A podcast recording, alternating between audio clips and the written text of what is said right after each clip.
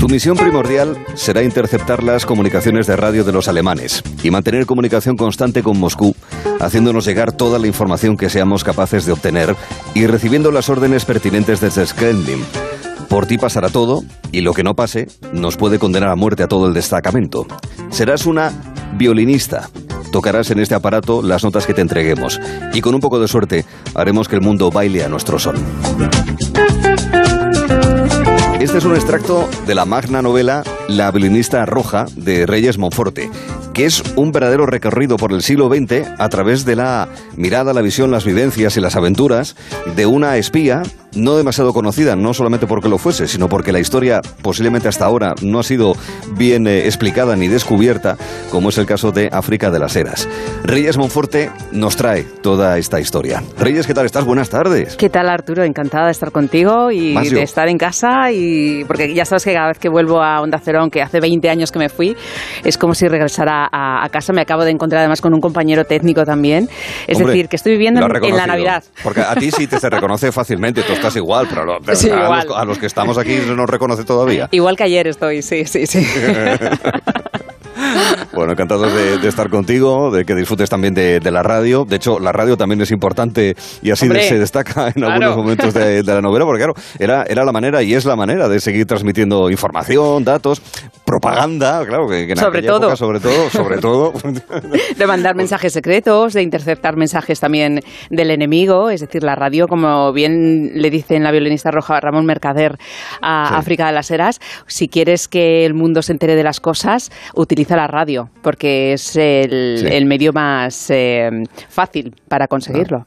Así es. Citas a Ramón Mercader, que al igual que mm. Hemingway o Negrín o mm. Stalin o la madre de Ramón Mercader, Caridad y otros mm. muchísimos personajes, larguísima la lista, forman parte de la vivencia, de los conocimientos de los intercambios de África de las Heras, nacida en 1909 en Ceuta y que desde la Revolución del 34 en Asturias hasta que falleció, y, muy vinculada a la Unión Soviética, vivió, como digo, muchas aventuras que explican buena parte del siglo XX. África de las Heras, eh, de la cual apenas hay referencias. Tú hablas, por ejemplo, de alguna referencia informativa en cambio 16 eh, sobre, sobre África, ¿no? Sí, en, en la revista, en la revista em, eh, Cambio 16, sí, sí, en creo que lo primero que se publicó eh, aquí en España sobre África de las Heras. África de las Heras murió en 1988, casualmente el Día Internacional de la Mujer, eh, unos meses antes de la caída del muro de Berlín y unos meses antes de la disolución de la Unión Soviética. Fíjate, después de haber entregado toda una vida a la Unión Soviética, va y se disuelve, ¿no? Menos mal que se murió antes, como dijeron muchos de sus, de sus amigos y compañeros. Pero mm, eh, África de las Heras, se me ha ido la pregunta que me has hecho.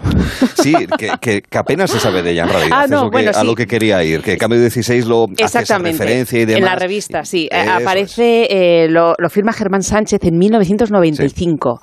Es decir, pues nada, siete u ocho años después de, su muerte. Y no sabíamos nada de ella, pero no porque la historia la haya silenciado, no porque fuera mujer, como algunos piensan, sino porque realmente fue una gran espía. El mejor espía, ya sabes, es aquel que nadie sabe que existe, que nadie sabe de dónde viene, a dónde va, ni qué idioma habla, ni de qué país es.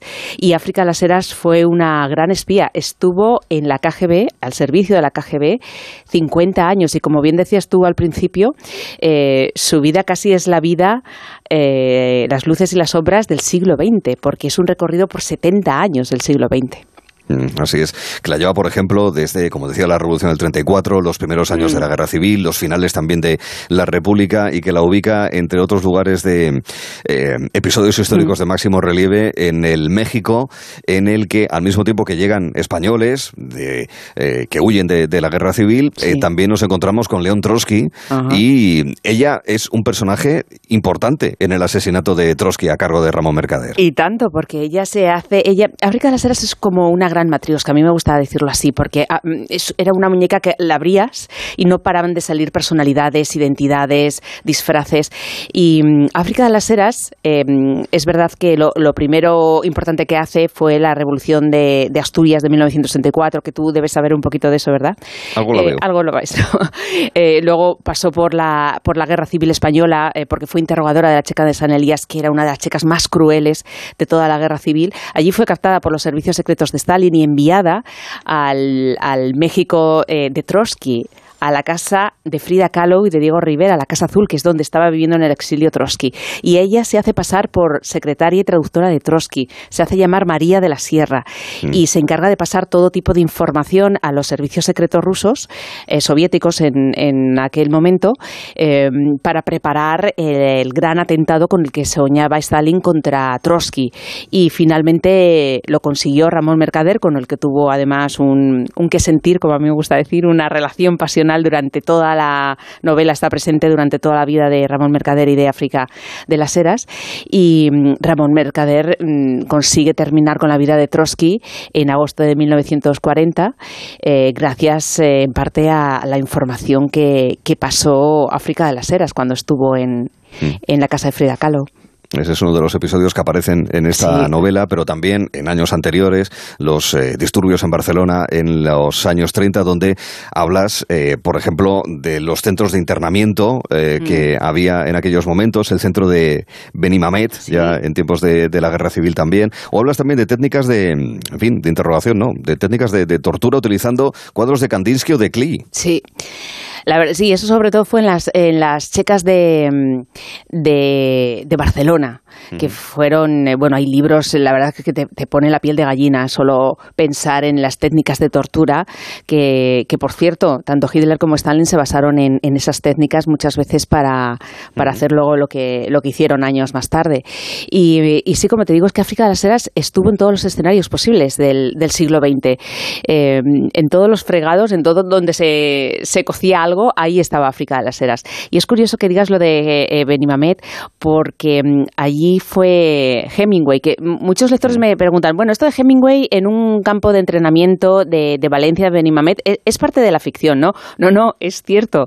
Eh, se lo llevaron allí los jefes de África de las Heras, tanto Orlov como Eitington, la propia África de las Heras aparece en la novela acompañando a Hemingway, porque allí es donde eh, los soviéticos montaron un campo de entrenamiento eh, para preparar a los guerrilleros eh, para participar en la, en la guerra civil española y luego más tarde, eh, como se vio, en la Segunda Guerra Mundial. Y, mm, y ahí estuvo África de las Heras con, con, Hemingway, igual que estuvo en el Hotel Colón con, con Orwell. sí. Casi le, le matan, también lo cuento, sí que casi le matan al pobre Orwell, menos mal que salió por piernas en un tren horas antes de que los amigos de, de África de las Heras se lo quitaran de en medio porque estaban convencidos de que era un espía eh, británico y además formaba parte de la lucha y formaba parte de la lucha en la guerra civil mmm, del lado de, de, lo que los soviéticos pensaban que era Trotsky, del POUM, que realmente eh, ellos decían, pero no, no es que seamos trotskistas, lo que no somos eh, somos de Stalin, pero, pero bueno, ya sabes, cuando hay guerras internas en los partidos, pues pasan estas pues cosas. Pues pasa, pasa lo que pasa, también en aquellos tiempos. Sí. Eh, has mencionado nombres propios conocidos por todos, pero también aparecen en México pues está Diego Rivera, está Frida Kahlo, sí. has mencionado también la Casa Azul y una de las cosas que más me gustan de la novela Reyes son esos aspectos anecdóticos, algo accesorios, pero que le dan viveza mm. y que además aportan conocimientos curiosos, como por ejemplo lo del azul de los mayas, que está sí. vinculado a esos colores de Coyoacán en, en, el DF en México. Sí, sí, además Frida en sus memorias siempre lo contaba, que mm, es verdad ese poder eh, de los mayas eh, a través del, del, azul, ella decía que protegía la, la, la casa bueno, mm, la protegió poco. Bueno, o, o, bueno, a lo mejor sí, sí que la protegió, porque el primer atentado contra Trotsky. Eh, sí, la operación Pato, ¿no? La operación, sí, la operación Pato era la operación estrella de Stalin, que era matar a su máximo enemigo, que era Trotsky.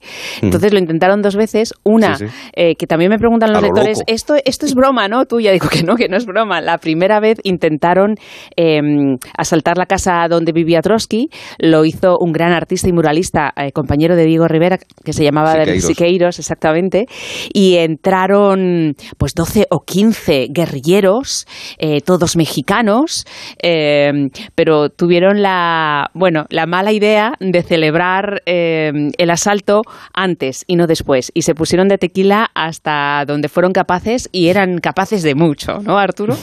Y dispararon entre 350 o 450 disparos, no lograron dar ni a Trotsky, ni a su mujer, ni a su nieto, que en ese momento tenía 13 años y vivía con mm. ellos en, la casa. Bueno, a su nieto, para ser eh, precisos, le rozó una bala, eh, una bala perdida en, el, en un dedo del pie.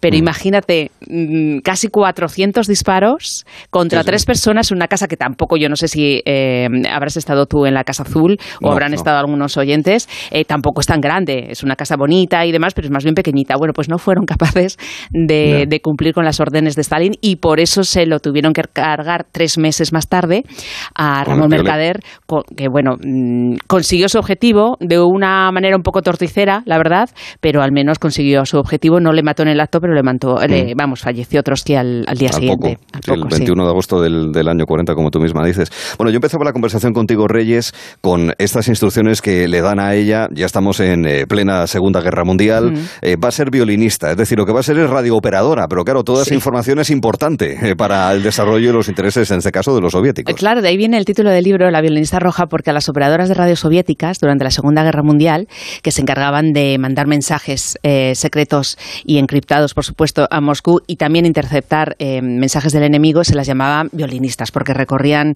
diariamente pues 20, 30, 40 kilómetros con su pequeña radio metida en una maleta, así como si fuera a modo de funda de violín y, y cuando llegaban a un lugar seguro Mm, transmitían esos mensajes e interceptaban, o al menos lo intentaban, los mensajes de, los enemigos. Y así se le llamaban eh, a las operadoras de radio soviéticas. De todas maneras, eh, Rusia siempre ha tenido muy presente tanto a los em, autores rusos como mm, a la música. O sea, la historia de la música, difícil, de, perdón, de Rusia difícilmente se podría entender sin, sin referencias constantes a, la música, eh, aunque no sonara música, porque yo creo que África de las Heras fue de todo en la vida menos violinista. Nunca tocó un violín, pero se llamaba violinista roja. De hecho, em, hubo eh, en, en, Alemania, en Berlín, esto no aparece en el libro, pero bueno, para que eh, un poquito por lo que te estoy diciendo, eh, en Berlín se organizó una red de mujeres que lucharon contra el Tercer Reich, contra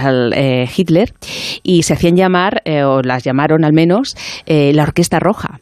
Y, no había muchas rusas. había incluso la hija del embajador de Estados Unidos en, en Berlín, fue miembro de esa Orquesta Roja, porque bueno, eran como una especie de, grupo de espías, bueno, y sin especie, eran un grupo de espías mm. que, mm, bueno, sacaban información de donde podían, imagínate de dónde, ¿no? Eran todas jóvenes, guapas, apuestas, encantadoras, y, y, así pues intentaban sacar la información que luego le pasaban eh, convenientemente a los aliados.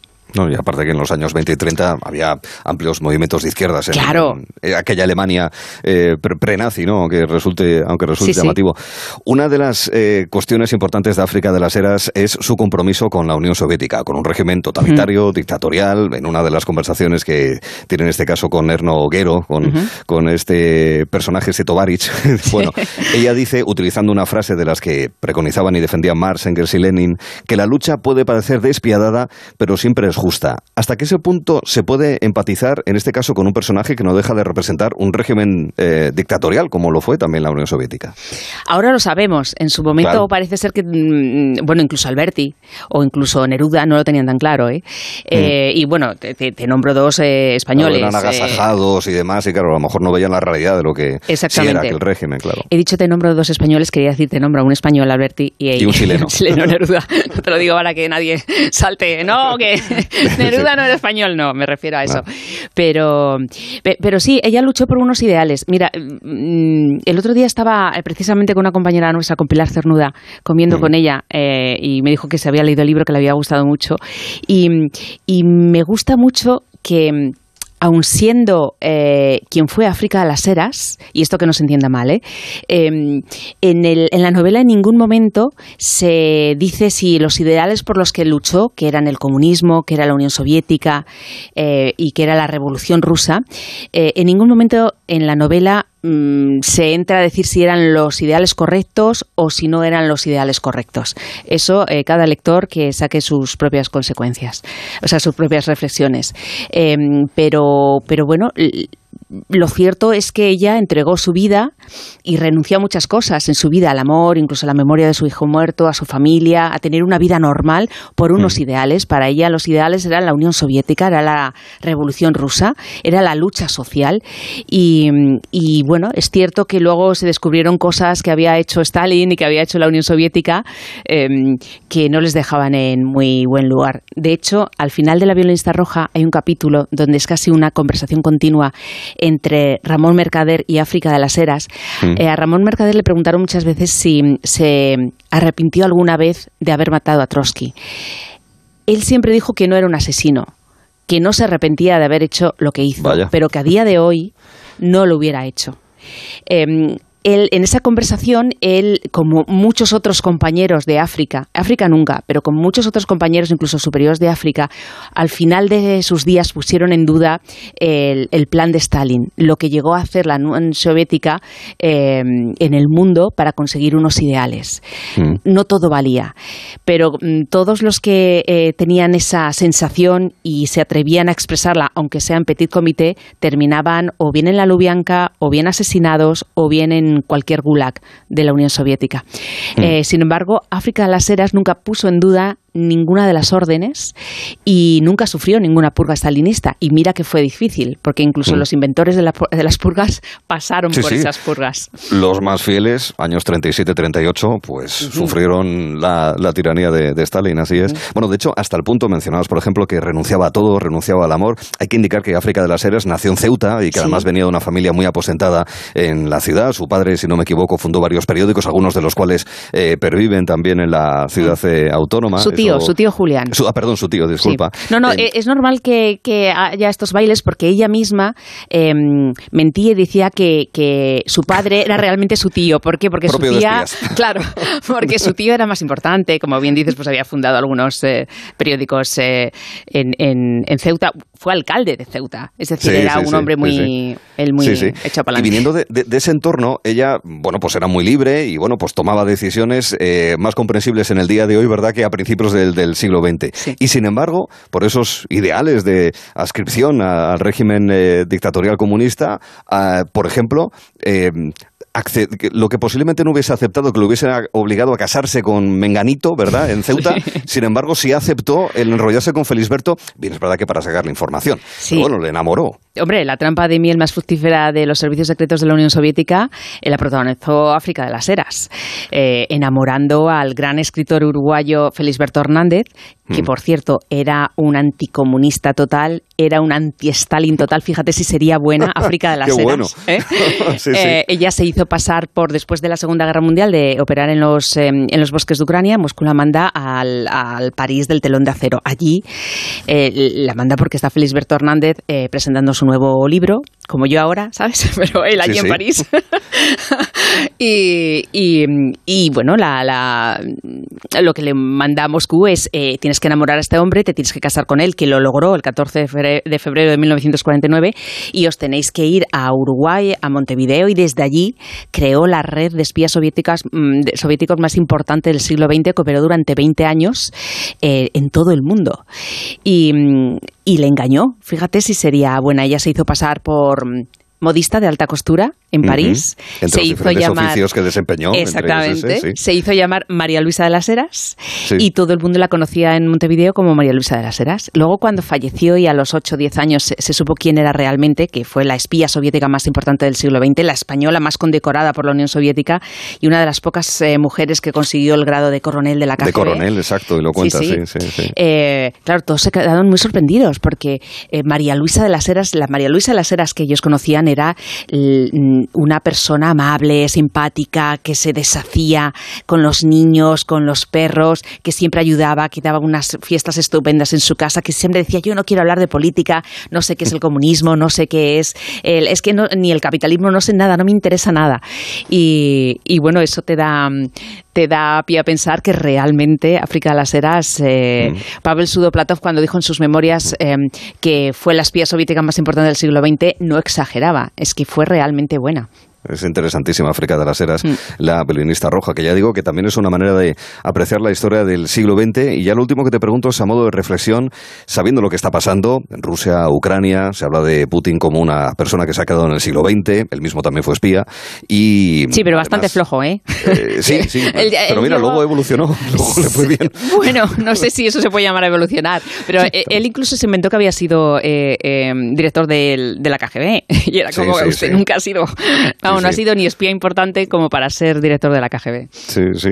Pero bueno, se habla mucho de, en fin, de esa especie de recuerdo de ya no solamente el Imperio Soviético, sino también el Imperio de los Zares y demás, como recuerdo, digamos, de un país obviamente importante y de una nación que tiene una identidad eh, fuerte en ese sentido. Eh, ¿Hasta qué punto puede ayudar a entender lo que pasa hoy? Pues, por ejemplo, leer la violinista roja para entender ese, ese feeling que puede quedar como pozo, digamos, ¿no? en una parte de la población de la Rusia de hoy en día. Pues eh, yo siempre digo que el pasado es, nos está mandando constantemente, permanentemente postales para que entendamos el futuro. Se entiende perfectamente. De hecho, el, periodo que estuvo África de las Heras eh, haciéndose pasar por la comandante Ivonne, la subcomandante Ivonne, en los bosques de Ucrania, eh, ahí ya se cuenta em, que toda esta invasión de, Rusia eh, sobre Ucrania no nos ha podido sorprender a nadie. Nos ha indignado, sí, pero no podemos decir que no nos lo esperábamos. Hay mm. una historia constante de desencuentros, de hostilidades entre Rusia y Ucrania. Eh, en la violinista roja también eh, se recuerda la gran hambruna de 1963 y 1964 que provocó Stalin en Ucrania. Murieron hablo de cifras oficiales que seguramente, mm. bueno, ya sabes que, serán mucho más, murieron 6 millones de personas, de niños, de mujeres, de hombres, eh, porque Stalin se le ocurrió, pues lo que está haciendo ahora, llevarse todo el cereal em, de, ese gran granjero que, que, es, que es Ucrania, eh, el granjero del mundo, y, y 6 millones de personas murieron. Se comían incluso a sus propios familiares cuando fallecían. Mm. Se comían las hormigas, las cortezas de los árboles, los, las suelas de los zapatos. Imagínate 6 millones de personas eh, muertas por hambre. Eso ya lo hizo Stalin en el 33 y en el 34. Mm, lo está haciendo ahora Putin. Em, si es que la historia se repite, lo que pasa que algunos no se cansan de repetirla y, y otros les da mucha pereza eh, estudiarla o leerla o, o conocer un poquito lo que pasó en el, en el pasado. Pero fíjate, ahora que hemos vuelto a, a tener en, en, nuestras conversaciones conceptos como la Tercera Guerra Mundial o la mm. guerra nuclear, eh, África fue testigo de tres meses malditos de 1983 donde estuvimos a punto de entrar en una guerra nuclear, una Tercera Guerra Mundial, hasta en tres ocasiones. La primera el 1 de septiembre del 83, cuando dos cazas eh, soviéticos derribaron a un eh, avión coreano, al 007 famoso de Airline del Korean Airlines, eh, a los 25 días, bueno, ahí tuvo, eh, la Unión Soviética tuvo que pedir perdón porque dijo que es que se, creíamos que nos estaba atacando la, en los Estados Unidos. Bueno, lo que siempre dicen, ¿no? Cuando cometen uno de estos errores. A los 25 días eh, hubo un equinoccio de otoño y en el búnker, en el ordenador de un búnker ruso, alguien lo interpretó como que Estados Unidos había enviado cinco misiles rusos, mm. perdón, cinco misiles contra la Unión Soviética. Y menos mal que estaba el teniente coronel Petrov que dijo, pero ¿cómo va a iniciar Estados Unidos una guerra nuclear con cinco misiles? Eh, hubiese mandado dos mil por lo menos, ¿no? Y, supo mm, calmar un poco los nervios, esperar cinco minutos eh, y, demostrar que, no eran misiles, sino mm, unos rayos inoportunos de, del otoño. Sí, sí, sí. Pues todo eso y más, ya digo, en esta historia del siglo XX, a través de un personaje como es África de las Heras, recuperado gracias al trabajo bibliográfico importante también de Reyes Monforte en la violinista roja. Reyes, un fuerte beso, enhorabuena por el libro. Cuídate. Muchísimas gracias, Arturo, cuídate tú. Hasta la próxima, gracias.